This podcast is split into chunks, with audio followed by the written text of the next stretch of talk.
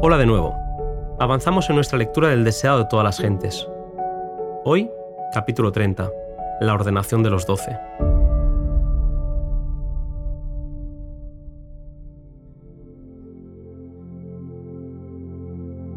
En las escenas de la naturaleza era donde Jesús disfrutaba de forma especial de la conexión con su Padre. Al lugar de retiro que el Salvador amaba, condujo a sus discípulos, y en la mente de ellos los sagrados incidentes de aquel día quedaron para siempre vinculados con la belleza de la montaña, del valle y del mar. Jesús pasó toda la noche en oración por ellos, mientras ellos dormían al pie de la montaña. Al amanecer, los llamó así porque tenía algo importante que comunicarles. Jesús los había llamado para enviarlos como testigos suyos, para que declararan al mundo lo que habían visto y oído de él. Su cargo era el más importante al cual hubiesen sido llamados alguna vez los seres humanos, y únicamente el de Cristo lo superaba. Habían de ser colaboradores con Dios para la salvación del mundo. El Salvador conocía el carácter de aquellos hombres, sus debilidades y errores no eran desconocidos para él. Podía ver los peligros por los que tendrían que pasar y la responsabilidad que recaería sobre ellos. Juan y Santiago, Andrés y Pedro, con Felipe, Natanael y Mateo, habían estado más íntimamente relacionados con él que los demás y habían presenciado un mayor número de sus milagros. Pedro, Santiago y Juan tenían una relación más estrecha con él, puesto que estaban casi constantemente con él, presenciando sus milagros y oyendo sus palabras. Juan había penetrado en una intimidad aún mayor con Jesús, de tal manera que se le distingue como aquel a quien Jesús amaba. El Salvador los amaba a todos, pero Juan era el espíritu más receptivo. Era más joven que los demás y con mayor confianza infantil abría su corazón a Jesús. Así, llegó a simpatizar más con el Salvador y por su medio fueron comunicadas a su pueblo las enseñanzas espirituales más profundas acerca de Jesús.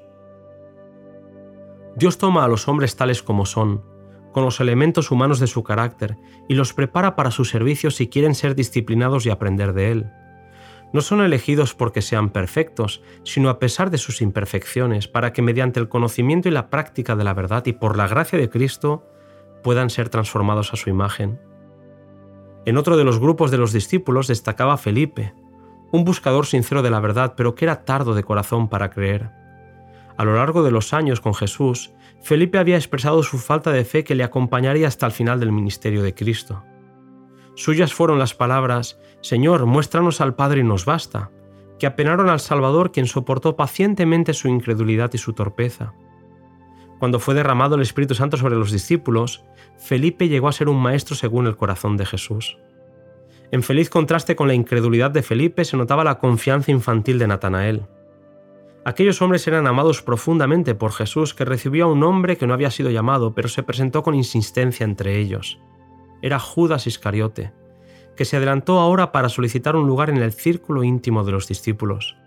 Creía que Jesús era el Mesías, y uniéndose a los apóstoles esperaba conseguir un alto puesto en el nuevo reino. A él Jesús le dijo, Las zorras tienen cavernas y las aves del cielo nidos, mas el Hijo del Hombre no tiene donde recueste su cabeza. La frialdad de Jesús sorprendió a los discípulos que anhelaban que Judas llegase a ser uno de ellos. Parecía un hombre respetable, de agudo discernimiento y habilidad administrativa, y lo recomendaron a Jesús como hombre que le ayudaría mucho en su obra. Aquellos hombres miraban la apariencia, y la historia posterior de Judas les iba a enseñar el peligro que hay en decidir la idoneidad de los hombres para la obra de Dios basándose en alguna consideración mundanal. Cuando Judas se unió a los discípulos no era insensible a la belleza del carácter de Cristo sentía la influencia de aquel poder divino que atraía las almas al Salvador. Jesús leyó el corazón de Judas, conoció los abismos de iniquidad en los cuales éste se hundiría a menos que fuese librado por la gracia de Dios. Al relacionar a este hombre consigo, le puso donde podría estar día tras día en contacto con la manifestación de su propio amor abnegado. Si quería abrir su corazón a Cristo, la gracia divina desterraría el demonio del egoísmo, y aun Judas podría llegar a ser súbdito del reino de Dios. Judas tuvo las mismas oportunidades que los demás discípulos, escuchó las mismas preciosas lecciones, pero los requisitos de Cristo contradecían sus propios deseos. Se creía suficiente de por sí mismo y en vez de resistir la tentación continuó practicando sus fraudes, a pesar de los intentos de Jesús por presentarle los resultados de su codicia. Con paciencia divina Jesús soportó a este hombre que estaba en el error, a la par que le daba evidencia de que leía su corazón como en un libro abierto. Cuando llegó a asociarse con Jesús, tenía algunos preciosos rasgos de carácter que podrían haber hecho de él una bendición para la Iglesia. Si hubiese estado dispuesto a llevar el yugo de Cristo, podría haberse contado entre los principales apóstoles, pero endureció su corazón cuando le señalaron sus defectos y con orgullo y rebelión prefirió sus egoístas ambiciones y así se incapacitó para la obra que Dios quería darle.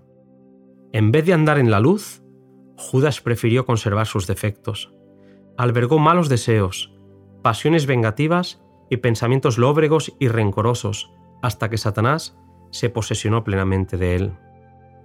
Todos los discípulos tenían graves defectos cuando Jesús los llamó a su servicio.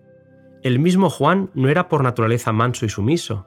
Él y su hermano eran conocidos como los hijos del trueno, pero el Salvador no se apartó de ellos por causa de sus debilidades y errores.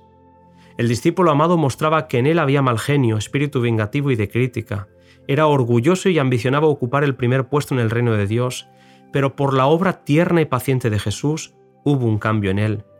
Abrió su corazón a la influencia divina y llegó a ser no solamente oidor, sino hacedor de las palabras del Salvador. Contemplando a Cristo, llegó a transformarse su carácter. En sus hábitos y temperamento, los apóstoles diferían grandemente. Fueron reunidos con sus diferentes defectos, todos con tendencias al mal, heredadas y cultivadas, pero en Cristo y por su medio habían de habitar en la familia de Dios, aprendiendo a ser uno en fe, doctrina y espíritu. Las lecciones del Maestro harían armonizar todas las diferencias, poniendo a los discípulos en unidad hasta hacerlos de una mente y un mismo criterio. Cristo es el gran centro, y ellos se acercarían el uno al otro en la proporción en la que se acercasen a Jesús.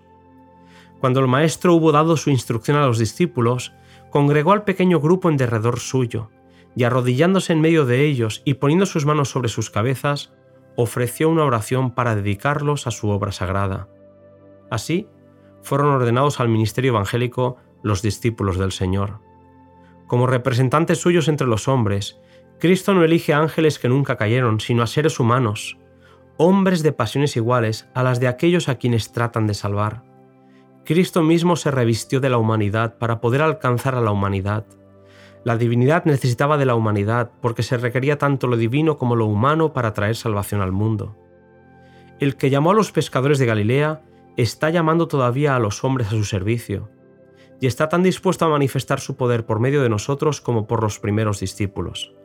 Por imperfectos y pecaminosos que seamos, el Señor nos ofrece asociarnos consigo para que seamos aprendices de Cristo nos invita a ponernos bajo la instrucción divina para que unidos con Cristo podamos realizar las obras de Dios.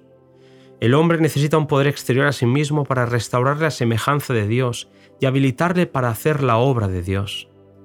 Elena White termina este capítulo con estas palabras.